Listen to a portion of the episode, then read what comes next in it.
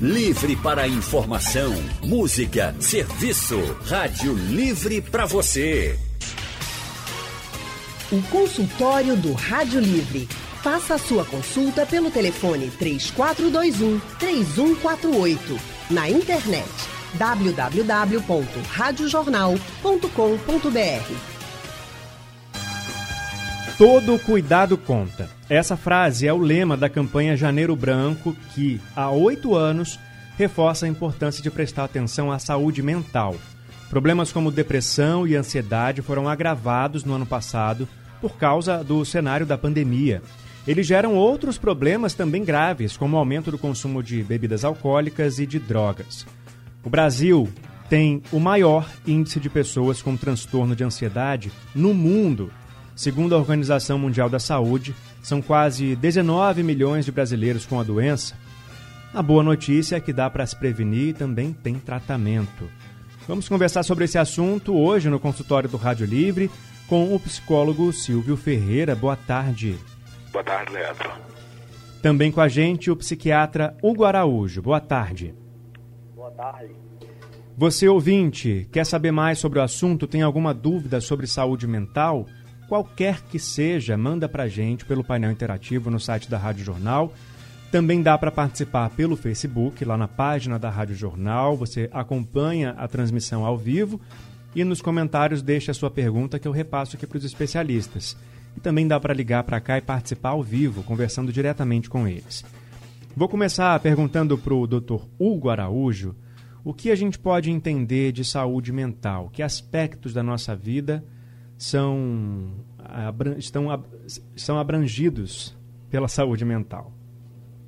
Bem, é, pela OMS, né, a definição de, de saúde é um bem-estar biopsicossocial e a saúde mental entra é, aí nesse conceito, né? Não existe saúde é, sem a saúde mental, né? Uhum. Precisamos é, de estar com saudáveis mentalmente para podermos ser para sermos funcionais durante o dia na é, ao exercer nossas atividades a, nas nossas relações sociais nas, na relação com os familiares, enfim, para viver de uma forma funcional e saudável, precisamos estar é, em dia com nossa saúde mental. E por que é tão importante a gente falar desses cuidados que precisamos ter com a saúde mental? Existe ainda um preconceito em relação a isso que sim. precisa ser vencido?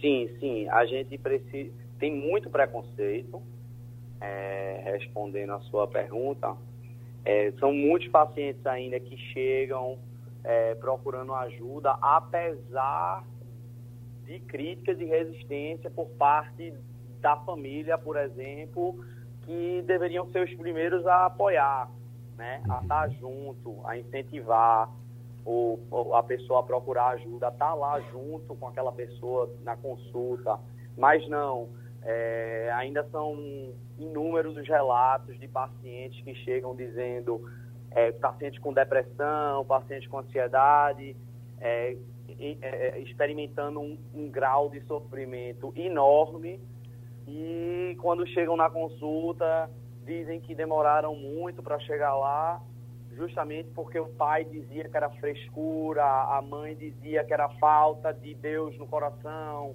Então, é, esses relatos são muito constantes e, infelizmente, é, é, é são muito prevalentes.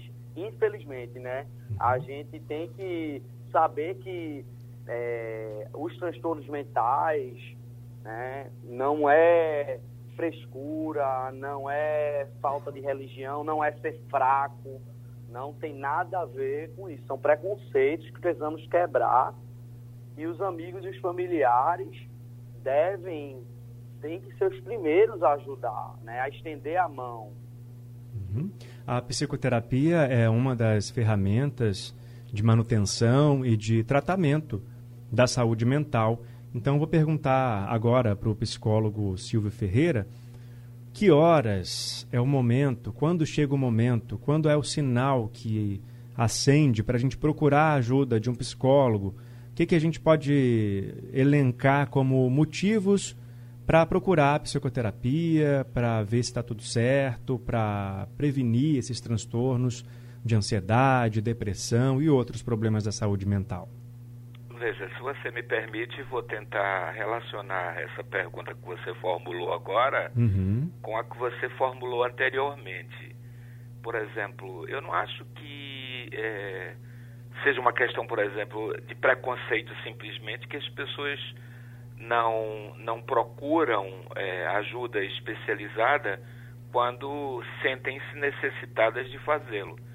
Eu acho que muita gente, muita gente mesmo, acredita que tem um poder, um domínio, um controle sobre a sua vida e tem sobre si um grau de arrogância tamanha que acha que pode conduzir a vida sem precisar, em momentos críticos e decisivos, de auxílio e ajuda profissional, de um psiquiatra, de um psicólogo, que há preconceito, há e muito, em relação à questão da saúde mental, dos transtornos psíquicos mas não é apenas, eu, eu acho que não é apenas esse o caso.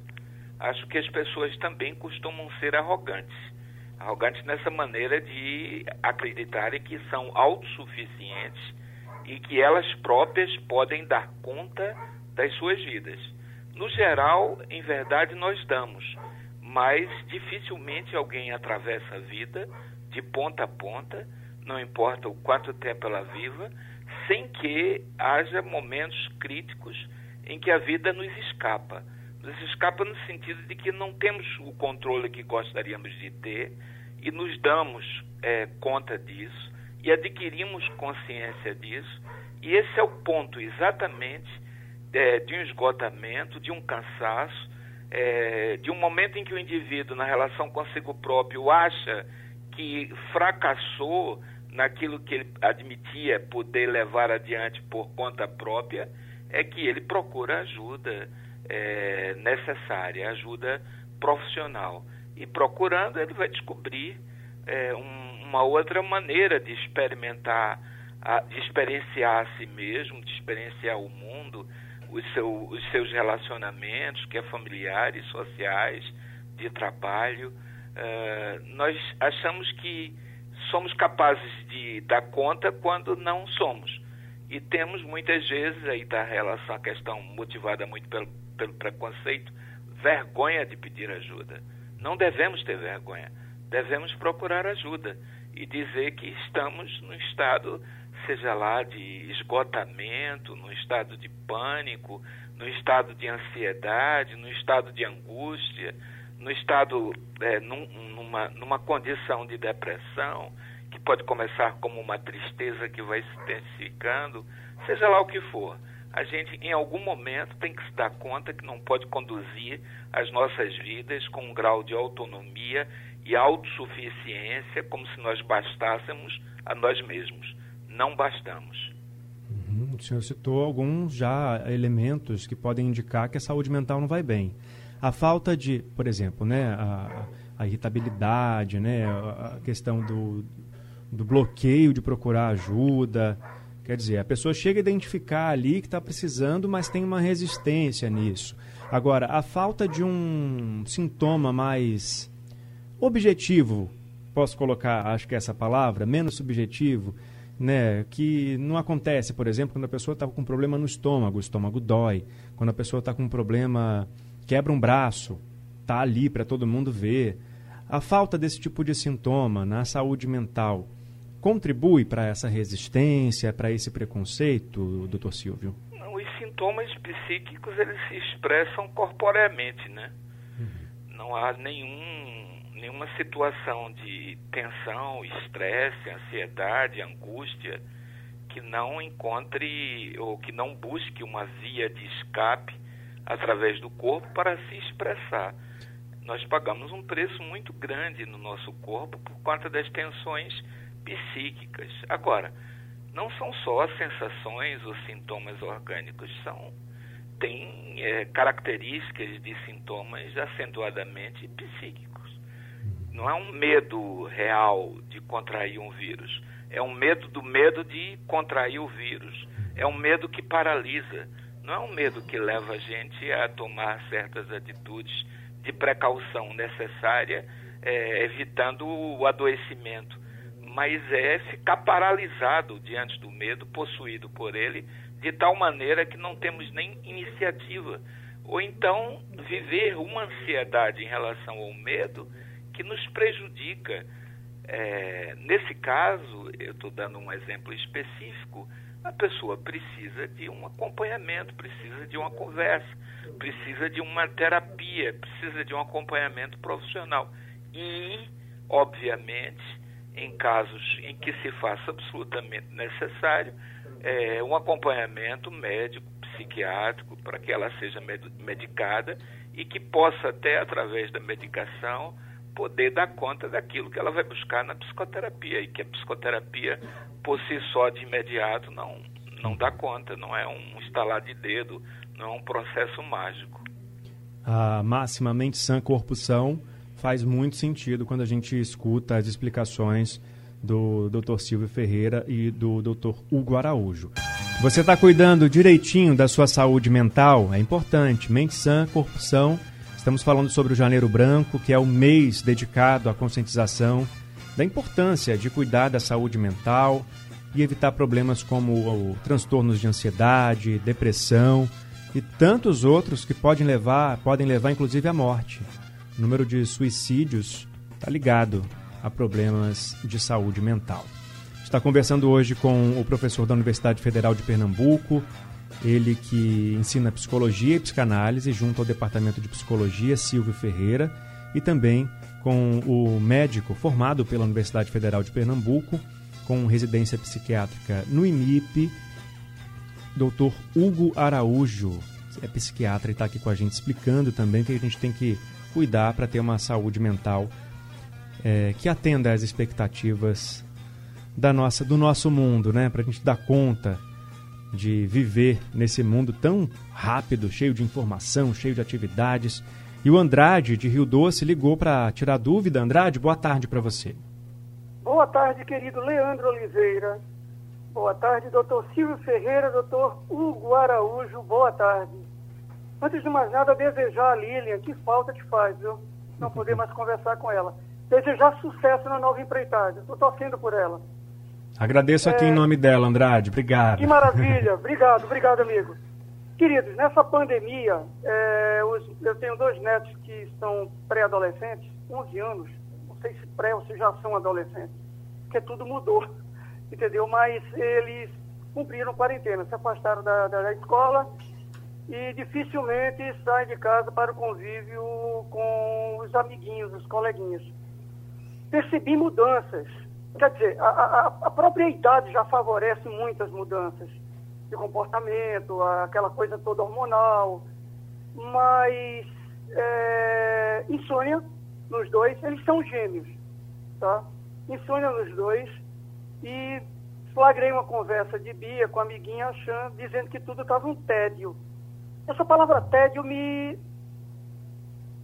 é, sai do contexto dela que ela não é uma pessoa entediada. Amigos, o, que é que eu devo olhar? O que é que os pais devem olhar nessas crianças pré-adolescentes e adolescentes? Com toda essa mudança comportamental que aconteceu nos últimos 12 meses. Obrigado, queridos. Obrigado, Andrade. Vou começar perguntando para o doutor Hugo. Essa idade e qualquer idade merece a atenção dos pais para a saúde mental das crianças e adolescentes, né? No caso da pandemia, que trouxe mudança também para eles, né? O que é que os pais precisam analisar no comportamento das crianças para garantir que está tudo certo com a saúde mental deles? E quais as consequências né, de uma saúde mental ruim nessa idade? É, boa tarde, novamente. É, a gente tem que ficar, não só nessa idade, né? Eu acho que em qualquer idade, é, a gente tem que ver em que contexto essa palavra tédio foi usada por ela. Ele falou que não faz parte do vocabulário dela, do dia a dia dela, de repente é uma, é uma pessoa que é muito para cima, muito ativa, muito alegre, mas assim, convenhamos que nessa, nessa pandemia a, todo mundo sentiu tédio em algum momento. É, você se, se sentir tédio, você se sentir triste em algum momento, isso não quer dizer que você está adoecido, né? É, são, são afetos, expressões afetivas normais é, e uma mente saudável, inclusive. É normal a gente se sentir triste eventualmente, é normal a gente ficar ansioso eventualmente. Ansiedade é uma reação natural do corpo humano. O problema, do ponto de vista psiquiátrico, do ponto de vista médico, a gente diz que existe um transtorno, é, o, o, o, limite entre uma tristeza normal, entre uma ansiedade normal e aquilo patológico, já que tivemos que colocar, é, objetivar algo que é subjetivo, como você mesmo falou no início do programa, né, que as, a, a, a, a psiquiatria padece de muita subjetividade. Então, como é, objetivar algo tão subjetivo? O que é depressão? O que é só tristeza? Minha filha disse que está com tédio. Será que ela está deprimida? A palavra-chave aqui, sem decorar manuais de diagnóstico e critérios diagnósticos, é funcionalidade, né? Funcionalidade. Se a pessoa, se, aquele, se aqueles sintomas é, não trazem prejuízo funcional, na, prejuízo funcional pode ser na vida profissional, na vida afetiva, com, a, com, os familiares, com os amigos, pode ser em qualquer, em qualquer âmbito da vida social da, da pessoa. Então, se houver algum grau de disfunção, de comprometimento em decorrência daqueles sintomas, a pessoa pode é, estar iniciando ali um quadro de adoecimento. O que não quer dizer que, se não tiver um prejuízo, ela não, ela não pode estar já em processo de adoecimento e tem que começar a se cuidar, uhum. né? Só quer dizer que não tem, um, não tem uma depressão instalada, digamos. Mas isso não, se ela já está percebendo que está se sentindo assim, que está mais ansiosa, que está é, sem vontade, antigamente tinha mais vontade de, de sair, de interagir, está sem ânimo, e aquilo ali pode não estar tá gerando um prejuízo, ou ao menos não perceptível para aquela pessoa, mas, mas ali já, já, já, já, já precisamos ficar de olho. Né? Então, nas crianças, crianças, adolescentes, eu acho que tem que existir um diálogo né? muito franco entre é, pais e filhos, perguntar o que é que está acontecendo se, e não só é, é uma queixa isolada de que está sentindo tédio um dia, mas assim, uma mudança comportamental. Aquela criança está mais isolada, né? Uhum. Tem flagrado episódios de choro, existe alguma mudança comportamental, né? Para a, a criança... Se a criança era muito ativa, fica muito quietinha, ou o contrário, se era quietinha e começa a ficar. Uhum. Existe uma alteração comportamental ali que faça a gente desconfiar de um processo de adoecimento e, na dúvida, procurar é, ajuda profissional, nem que seja para uma avaliação, né? Doutor Silvio, é, o Andrade trouxe o exemplo das, das crianças de 11 anos, a gente está falando de adolescentes, mas a pandemia impactou a vida de todo mundo. No que diz respeito à saúde mental como um todo da população, que mais trouxe a pandemia de complicação para quem quer ter aí a saúde mental em dia, quer cuidar, quer prevenir, quer tratar? Houve impacto nos tratamentos, nos atendimentos? Bem, grande parte dos atendimentos a, a princípio foram interrompidos, não é? posteriormente, pouco a pouco, eles foram sendo tomados na base de encontros online. Agora, você no início do programa mencionou algumas é, resultantes é, de uma pandemia, de as pessoas estarem enfrentando lockdown, isolamento, distanciamento social, é, presas em casas. A vida não foi feita para ser aprisionada dentro de uma garrafa.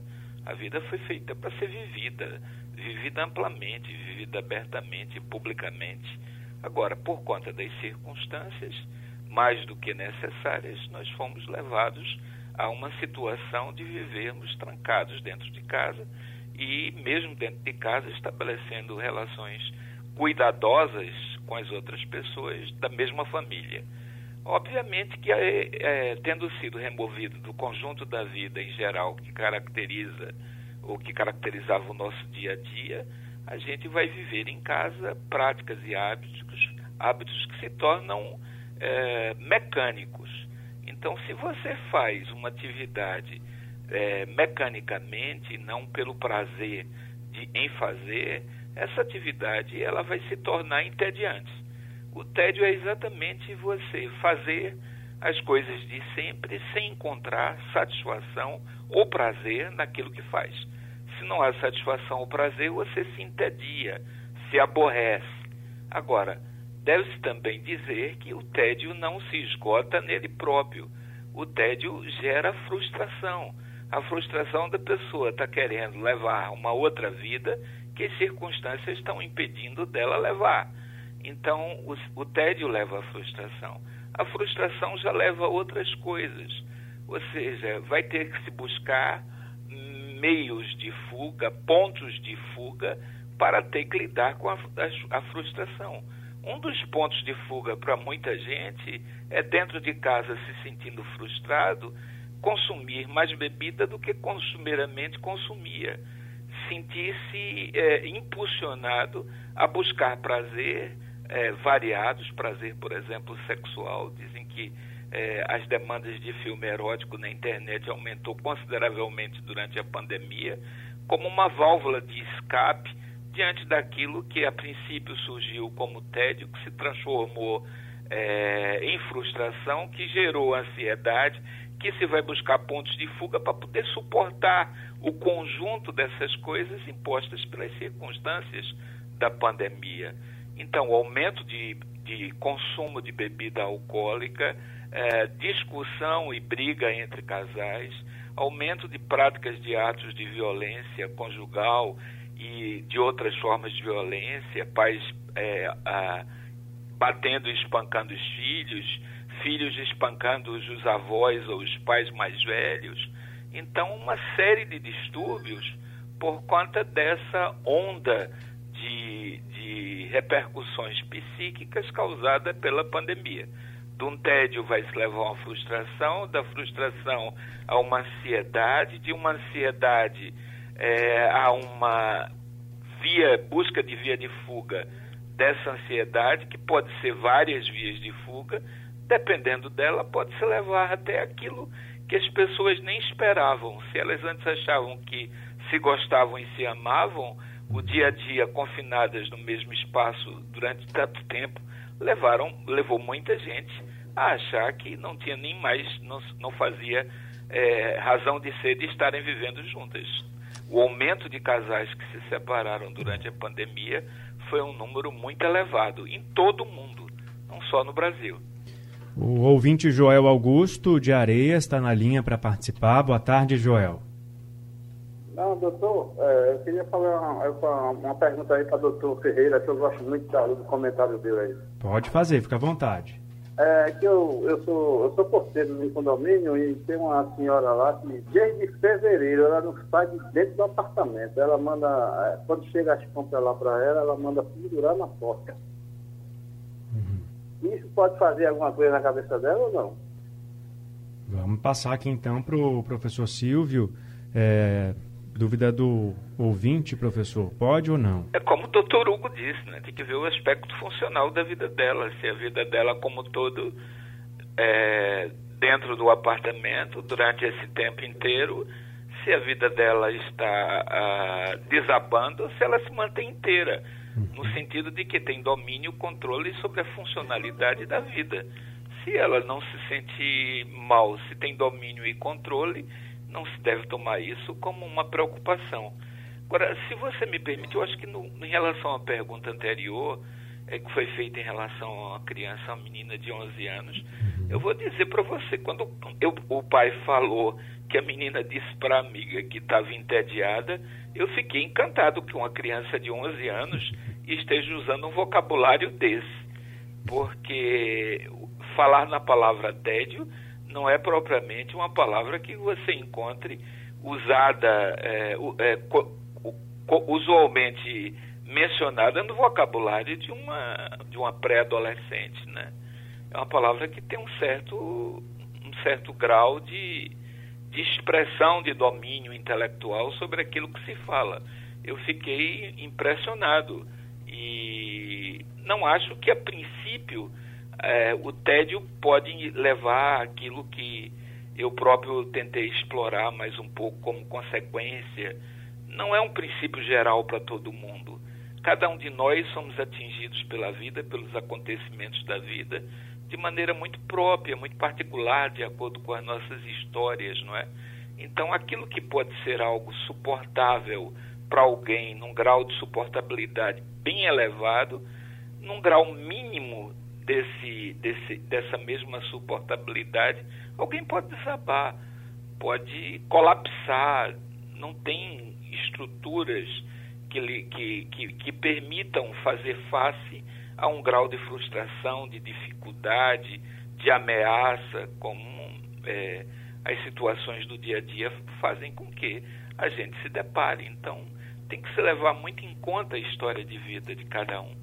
Uhum. É por isso que a comparação é o tiro certo no fracasso nesse tipo de situação, né? Isso não é um princípio universal, não é? Quando a gente trata é, da criatura humana, de nós humanos, não podemos pensar em, em, em, em entender do mesmo modo que se entende a natureza com a métrica, né, com a régua, com o compasso, com cálculos matemáticos, geométricos, físicos, astrofísicos.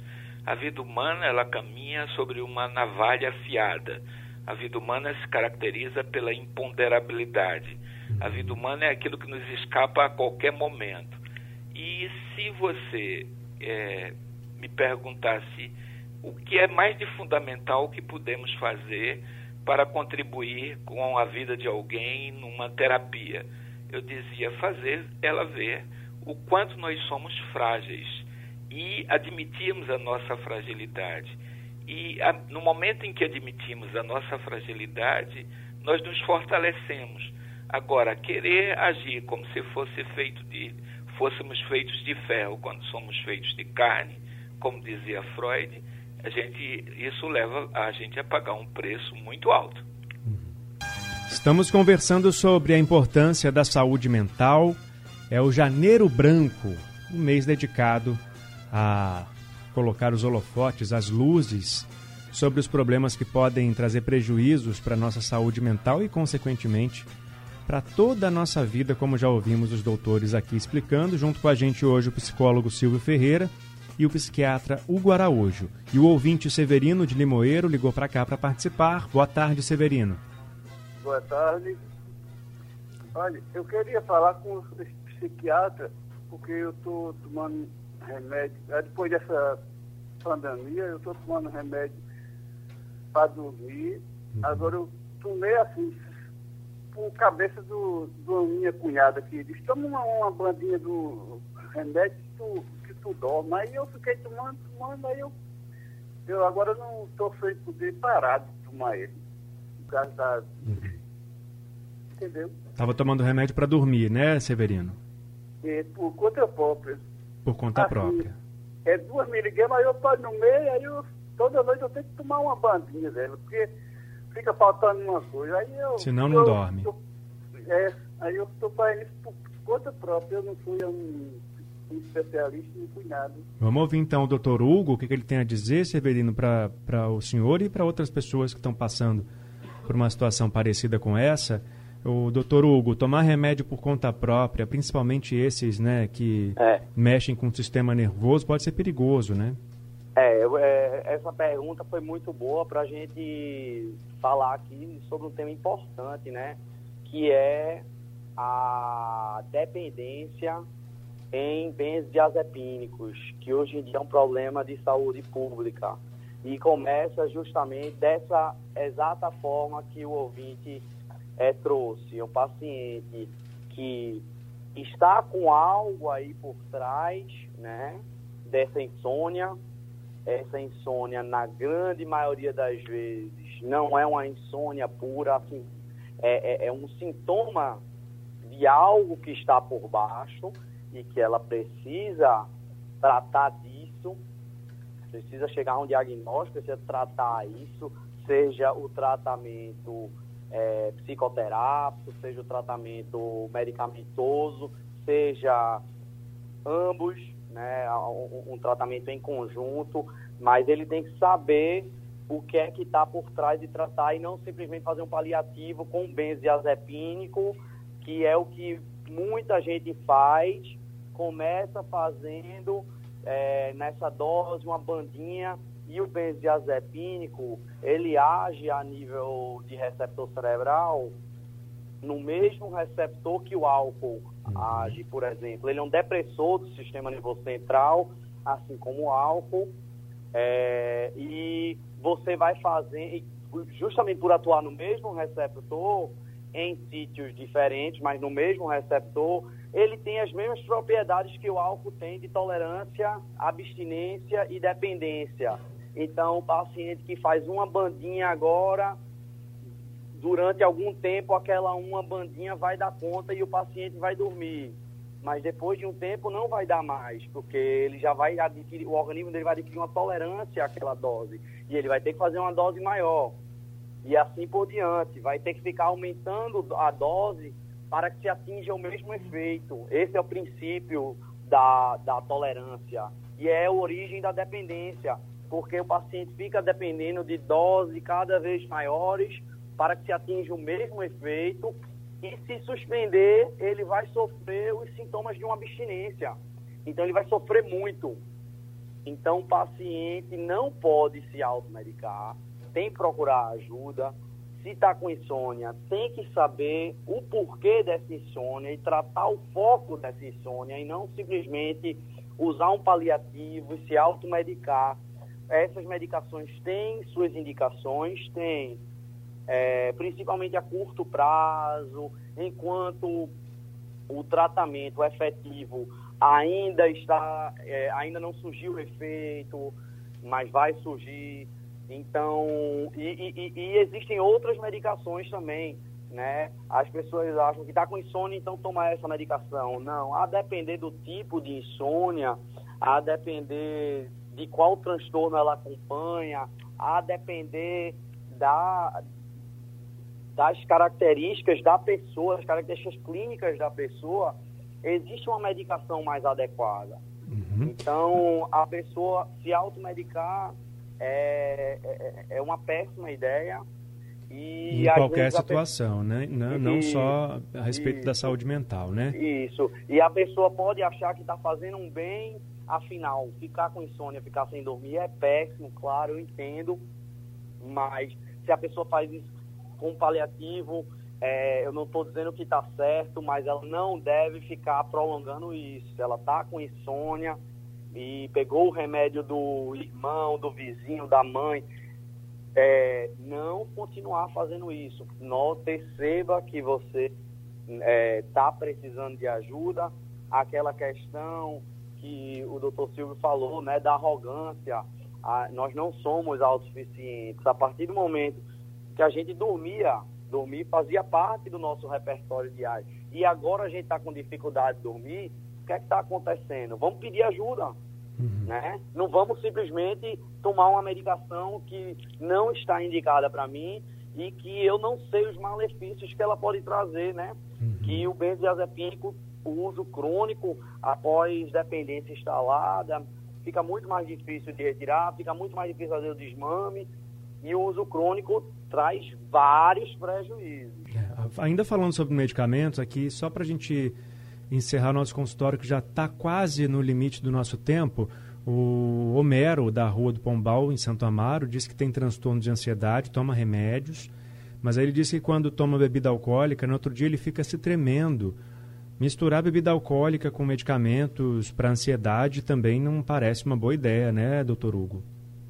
Não, nunca misturar é, álcool ou qualquer droga com os remédios que você está tomando é uma boa ideia.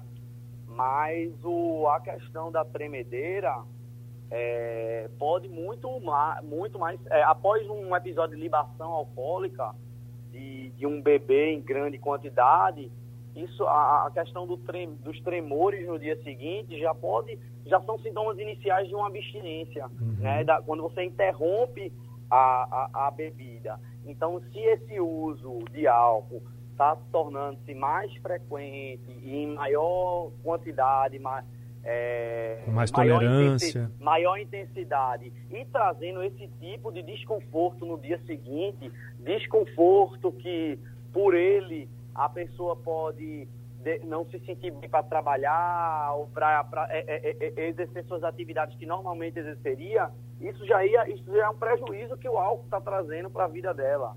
Né? Já é sinal de e, alerta também. Isso, isso.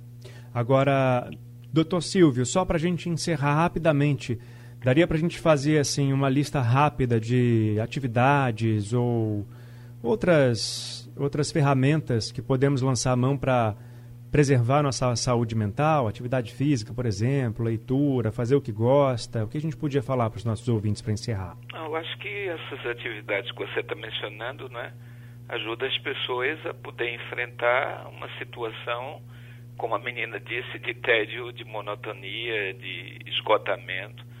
Agora, sair de qualquer atividade repetitiva, mesmo que dentro de casa. Uma boa leitura, mesmo para quem não tem um hábito de ler, fazer um pouco de esforço de sacrifício, não importa o número de páginas, mas para ler algo, buscar algo de diferente, mas ainda mais e sobretudo manter um contato mais íntimo consigo próprio, é uma relação mais interior. A gente vive muito voltado para a exterioridade do mundo e se esquece muitas vezes de manter relações mais íntimas conosco mesmo. Uhum. Mais do que eu conhecer bem alguém é, no mundo, a gente precisa conhecer, antes de mais nada, bem a nós mesmos. Então, que a gente faça pelo menos esse esforço e que o mês de janeiro sirva para isso para refletir, sair da, da arrogância, admitir que não damos conta da vida por inteiro e que em alguns momentos decisivos nós precisamos realmente de ajuda. Certíssimo, professor. Muito obrigado pela sua participação no consultório de hoje. Até a próxima. Doutor Hugo Araújo, obrigado também pela sua participação no consultório de hoje. Até uma próxima vez. Você que estava acompanhando o consultório até agora, pegou no finalzinho, quer ouvir tudo de novo, não tem problema. Daqui a pouco o conteúdo está no site da Rádio Jornal e também nos aplicativos de podcast. O consultório do Rádio Livre também é reprisado na madrugada aqui na programação da Rádio Jornal. Bom, gente, o Rádio Livre de hoje está ficando por aqui. A gente volta amanhã às duas da tarde com informação e prestação de serviço. A produção do Rádio Livre é de Gabriela Bento, no site da Rádio Jornal Isis Lima. Trabalhos técnicos de Edilson Lima e Big Alves. E a direção de jornalismo é de Mônica Carvalho. Sugestão ou comentário sobre o programa que você acaba de ouvir, envie para o e-mail ouvinte@radiojornal.com.br ou para o endereço Rua do Lima 250, Santo Amaro, Recife, Pernambuco.